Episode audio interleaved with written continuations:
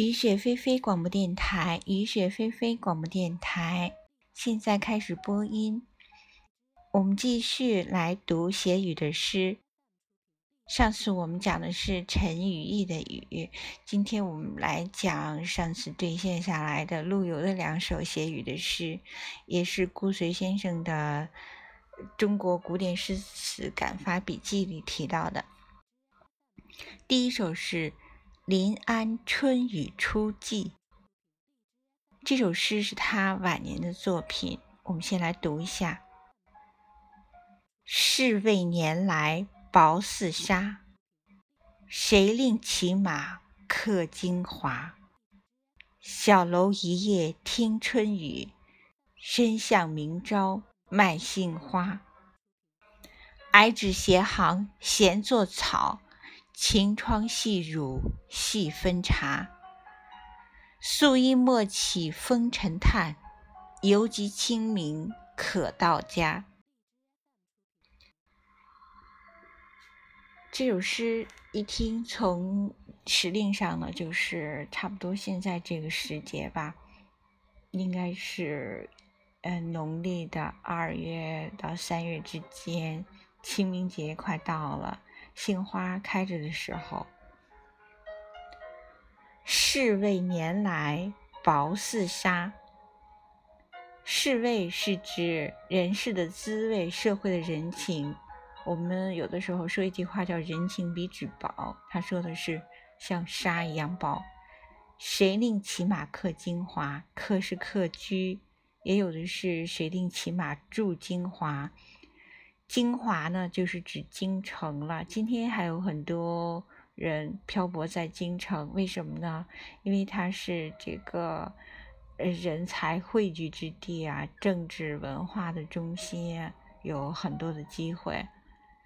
那是谁让你来客居京华呢？小楼一夜听春雨，深巷明朝卖杏花。这个就。呃，从字面意义上来说是很简单，我们就不多做解释了。矮指斜行闲作草，矮指是短指、小指，斜行的倾斜的行列。闲作草就是写草书。哦，为什么要说闲作草呢？因为相对而言，草书比楷书、行书写起来要费劲儿，只有有时间的时候才可以写。所以啊，并不是说写的潦草了就写的很快了。这个矮纸斜行闲作草，哎，写出了他的一个闲，我就是这么闲。下面呢一句也是还是在写他闲。晴窗细乳细分茶，细乳是什么？就是是沏茶水时水面冒出来的那个小的白的那个泡沫，很细的。细分茶就是一个煎茶的方法吧，就是让茶叶、茶水波纹改变各种形状，也是闲的，没事干了才干这些事儿。素衣莫起风尘叹，犹及清明可到家。素衣是白色的衣服，这里是做代称，是指自己的。对自己的谦称，同时呢，也有一个寓意嘛。白色的衣服是不耐脏的，容易染上风尘的。这个寓意就是什么呢？啊，这个风尘是指什么呢？是不良社会风气。嗯，希望自己的品格呢，不要被这样不良的这种京城的这种社会风气把自己给污染了。犹及清明可到家，哎，清明时节还来得及回到。自己的故乡去。陆游写这首诗的时候已经六十二岁了，在他的家乡赋闲了五年。诗人少年时的意气风发，与壮年时的裘马轻狂，都随着岁月的流逝一去而不复返了。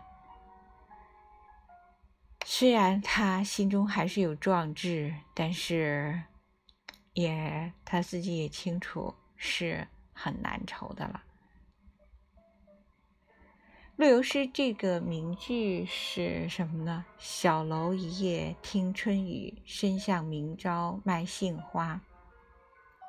他只身住在小楼上，一夜听春雨，哎，就是一夜，并不是一个睡得很沉的，不是那个，呃，起来之后问卷帘人啊怎怎么样啦那那种，而是他就一夜都听着这个春雨淅沥沥的下着。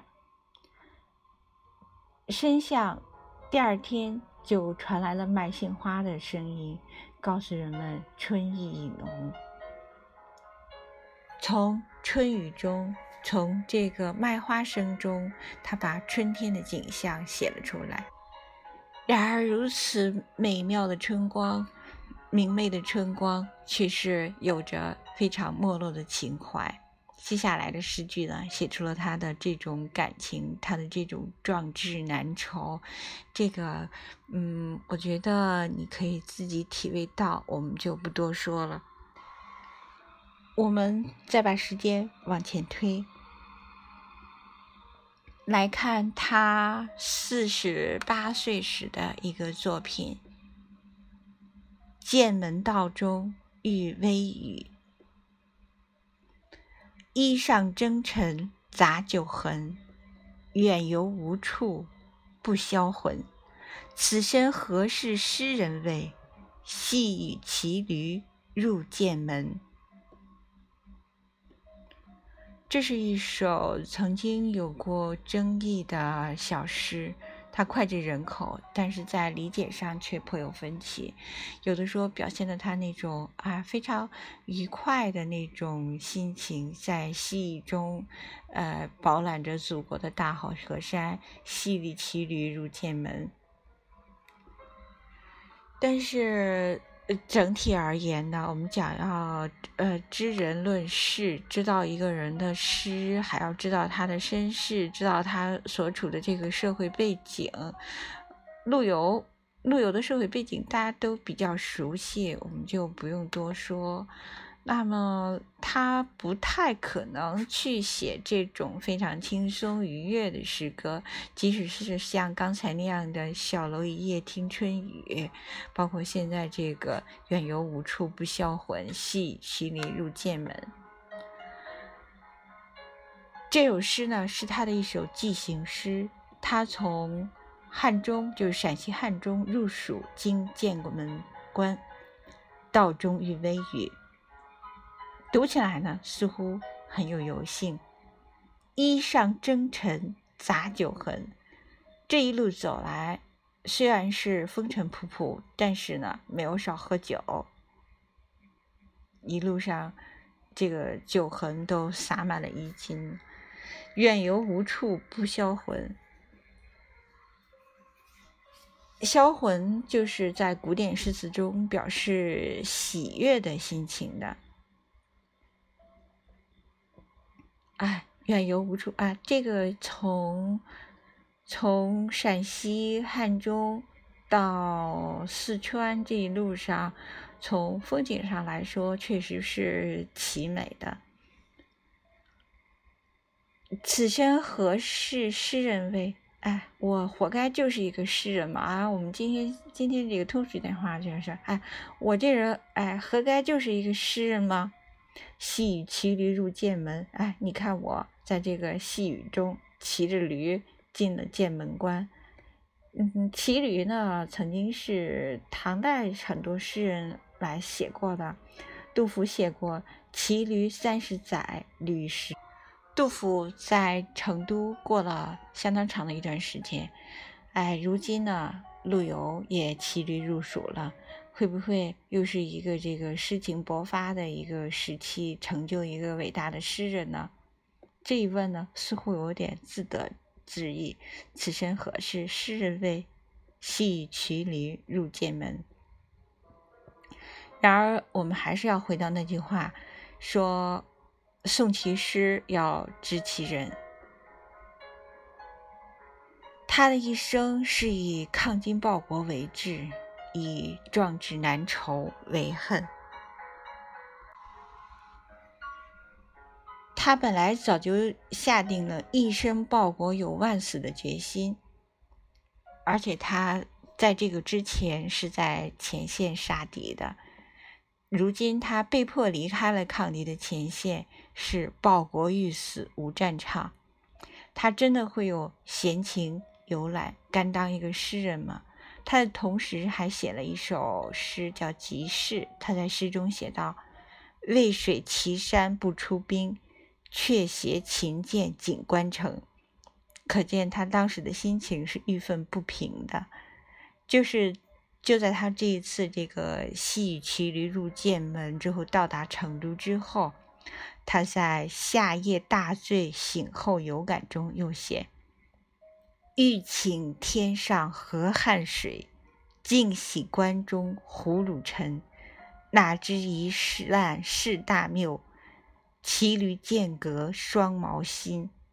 却将复沾草溪手，小诗点缀西洲春。”一双军中讨敌的草溪手，写檄文对敌下战书的手，却只能骑着驴写些小诗，真是大谬。套用他自己的话说呢，那就是“此生谁料，心在天山，身在沧州，心在前线前线，而身却在后方了。”梁启超曾经写过一首。读《陆放翁集》，在第二首中，他写道：“辜负胸中十万兵，百无聊赖已失明。”所以说，这首表面既有的小诗，实际上蕴含着言外之意，看似是自得自喜，实际上是在自嘲，在自嘲中。抒发了他报国无门、壮志难酬的满腔悲愤。